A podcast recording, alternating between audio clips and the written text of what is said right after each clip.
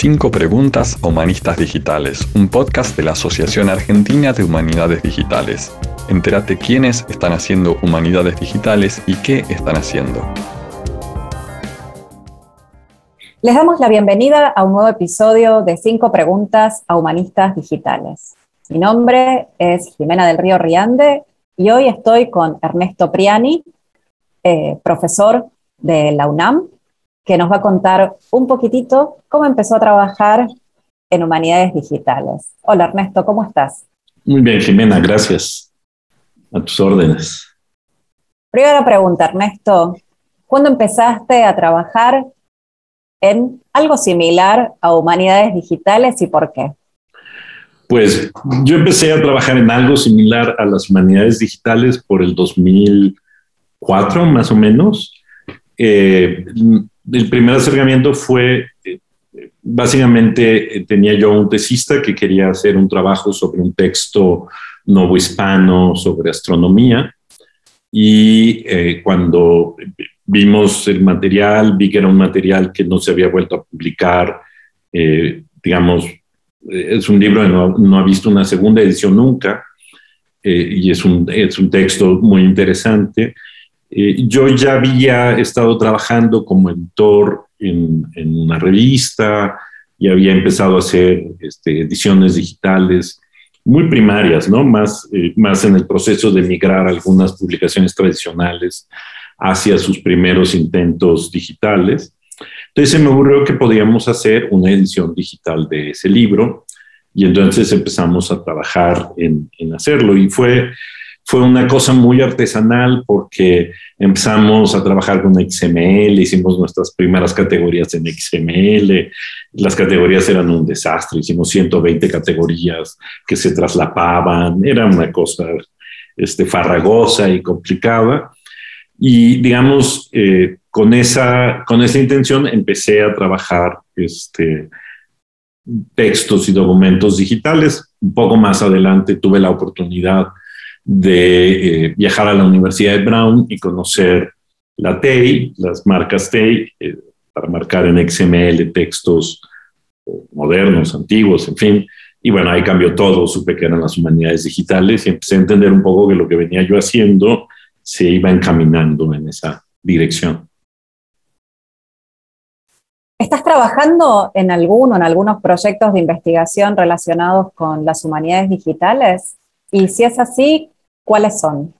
Pues mira, sí, estoy trabajando en, eh, digamos, en este momento está, exacto, estoy como en el interreino entre haber acabado un proyecto de humanidades digitales y estar eh, reviviendo otro proyecto y ideando un nuevo proyecto.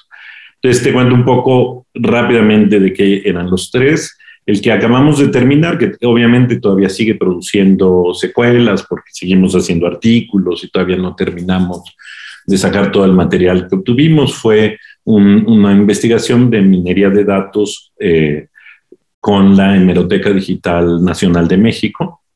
Eh, era parte de un proyecto más grande que se llama Intercambios Oceánicos, en que distintos, eh, son seis países, eh, que juntamos las hemerotecas digitales y se hacía minería de datos en, en este, en esta base de datos de, de hemerotecas digitales. Y es, es, un proyecto que tenía sobre todo una visión histórica de hacer eh, lo que se llama historia conceptual, es decir, ver cómo ciertos conceptos van eh, modificándose y transitando a lo largo del tiempo. ¿Y qué más te podría contar de él? Eh, y bueno, básicamente lo que hicimos es eso, hacer una base, tomar la base de datos ya existencia, existente de las bibliotecas, de las hemerotecas, perdón, con las que trabajábamos, luego proponer unos casos de estudio específicos y, digamos, correr búsquedas y hacer minería de datos sobre estos casos específicos. Ese, digamos, eh, ya terminó, ya acabó el financiamiento que teníamos y ahora estamos publicando los resultados. Eh, el otro que estoy tratando de revivir es mi primer proyecto como humanista digital, que es la Biblioteca Digital del Pensamiento Novo Hispano, que digamos en el 2015 nos quedamos sin eh, financiamiento y sin ganas de seguir después de siete años de estar trabajando en la, en la biblioteca. y ahora queremos hacerle una nueva versión, mejorarle algunas cosas. Y a diferencia, digamos, del, del primer proyecto, que era un proyecto abierto, que la intención era como no terminarlo nunca, la intención ahora es poderle, poder terminar este, terminar este proyecto. Y acabamos de, presentar junto con Isabel Galina un, proyecto, una solicitud de financiamiento para un proyecto que lo que busca es eh, revisar la cuestión de representatividad eh, en las colecciones digitales y accesibilidad a los datos de las colecciones digitales en México. Digamos, ese es básicamente el sentido del proyecto. ¿Cuántas personas trabajan en estos proyectos y son voluntarios o reciben alguna renta? Pues mira, en, eh, en el caso, por ejemplo, de intercambios oceánicos, como tenía mucho financiamiento, sí tuvimos becarios este, con, eh, es decir, trabajábamos tres profesores, bueno, dos investigadores y yo, que soy profesor de tiempo completo de la universidad, y luego teníamos, eh, tuvimos cinco becarios que pudimos financiar durante el año y medio, los dos años que, duró el proyecto. Para el caso de la biblioteca, eh, la biblioteca yo fui el investigador principal y luego este, tuve algunos becarios ocasionales, es decir, debo de haber tenido tres becarios y luego todo el resto del trabajo fue voluntario de parte de los alumnos porque se convirtió en un proyecto también para formar a los alumnos en, estos, este, en estas cosas de las humanidades digitales. Y en el actual estamos intentando obtener financiamiento para tener este, algunos becarios. Así han, ido funcionando los, los proyectos. ¿Cuánto cuentan estos proyectos en tu evaluación como docente e investigador? Esa es una muy buena pregunta porque la respuesta es nada o casi nada. ¿no? Porque lo que cuenta fundamentalmente es lo que puedas publicar a partir de los proyectos. Entonces tú puedes invertir todo tu tiempo en hacer herramientas, planear las herramientas, aplicarlas, marcar texto, este, en fin, ¿no? Eh, que de hecho en eso ocupas la mayor parte del tiempo, en estar, eh, yo digo que en realidad te la pasas corrigiendo todo para que quede bien al final, pero es decir, marcas, luego corriges el marcado y luego haces tu base de datos y corriges tu base de datos, en fin. Pero nada de eso cuenta y si de hecho, por ejemplo, en mi caso, publicas toda una biblioteca y sigues publicando la biblioteca, es como si fuera invisible para tu evaluación. Eso no existe. ¿No? Lo que existe es si hiciste un artículo, si publicaste un libro, si, ¿no? Es decir, los formatos tradicionales, lo cual es, francamente, es muy decepcionante es la de las partes más decepcionantes que tiene, porque justo eh, a lo que tú más valor le otorgas, porque es a lo que le dedicas mayor cuidado y más, tiempo, resulta ser que no tiene ningún valor en la, en la evaluación. Y en cambio, lo que, bueno, es como el resultado, porque es lo que te gusta contarle a los demás, de lo que has aprendido, etcétera, eso tiene muchísimo valor y entonces es, es, muy extraño. Pero así es, ¿no? ¿Y cómo ves el futuro de las humanidades digitales en tu país y, si querés, a nivel global? Pues, mira, yo estoy en este momento como optimista, en el sentido de que veo que cada vez el grupo que hace humanidades digitales está creciendo, se está volviendo cada vez un poco más sofisticado en el sentido de que ha pasado por una etapa de hacer proyectos como de aprendizaje, hacer proyectos ya de cierto dominio, pues de los de, cómo uno investiga en las humanidades digitales y de cómo aplicas la tecnología y de cómo lo llevas, eh, lo llevas a cabo.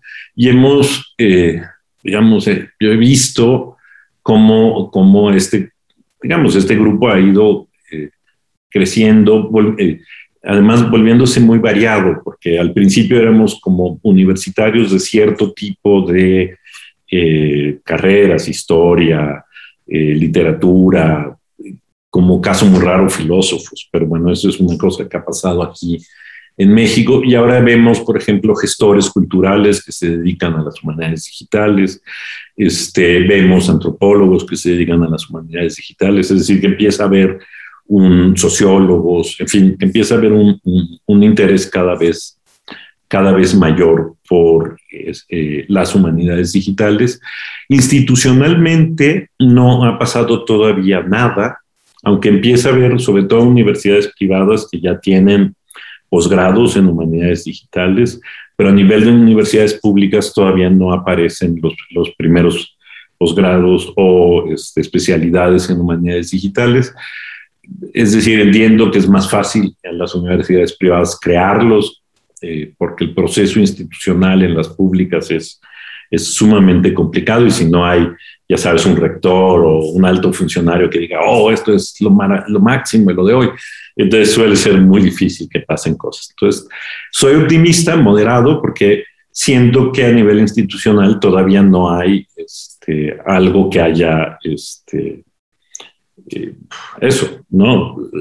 abierto la puerta para una forma de institucionalización más, más importante y quizás la única excepción, además de las privadas, es un centro público que es el Colmex, que ya tiene un laboratorio y que ha estado trabajando, pero de nueva cuenta es un poco endeble porque básicamente es porque hay un grupo específico de personas ahí impulsándolo que, este, y, y aunque ya tiene un ropaje institucional más sólido, puede cambiar mañana, no, no, no hay todavía como una gran corriente. Lo cual, digamos, me hace ver muy dispar el futuro de las humanidades digitales. A mí me parece que en los países anglosajones ya son una, híjole, ¿cómo, cómo llamarlo? Como una... Eh, como una producción industrial, lo, dijo Ricardo Primiente el otro día, pero sí, una producción industrial de humanidades digitales con muy sofisticada, con muchas herramientas, con mucho dinero, con muchos centros de investigación. Y bueno, en nuestros países, eh, no solo América Latina, también algunos países de Asia, no todos, porque hay otros que ya están muy, este, muy en la vanguardia también, pero otros países este, asiáticos y por supuesto africanos que vamos a batallar mucho todavía por pues, consolidar el campo, ¿no? Y digamos, eso nos da al mismo tiempo una oportunidad que nos permite, eh, según yo, y eso es algo que veo con optimismo, que no hemos recibido las humanidades digitales acríticamente, sino con mucha suspicacia y que eso me parece que nos está conduciendo, al menos en América Latina, pues a pensar las humanidades con tintes latinoamericanos. Con, las distintas culturas de, nosotros, ni siquiera de forma homogénea, sino en culturas incluso más, más regionales, lo cual, bueno, en fin, eso podrá marcar quizás el futuro de las humanidades digitales. Muy interesante, Ernesto. Muchísimas gracias. Al contrario, Jimena, muchas gracias. Gracias por escuchar. Si te gustó este episodio, por favor compartilo.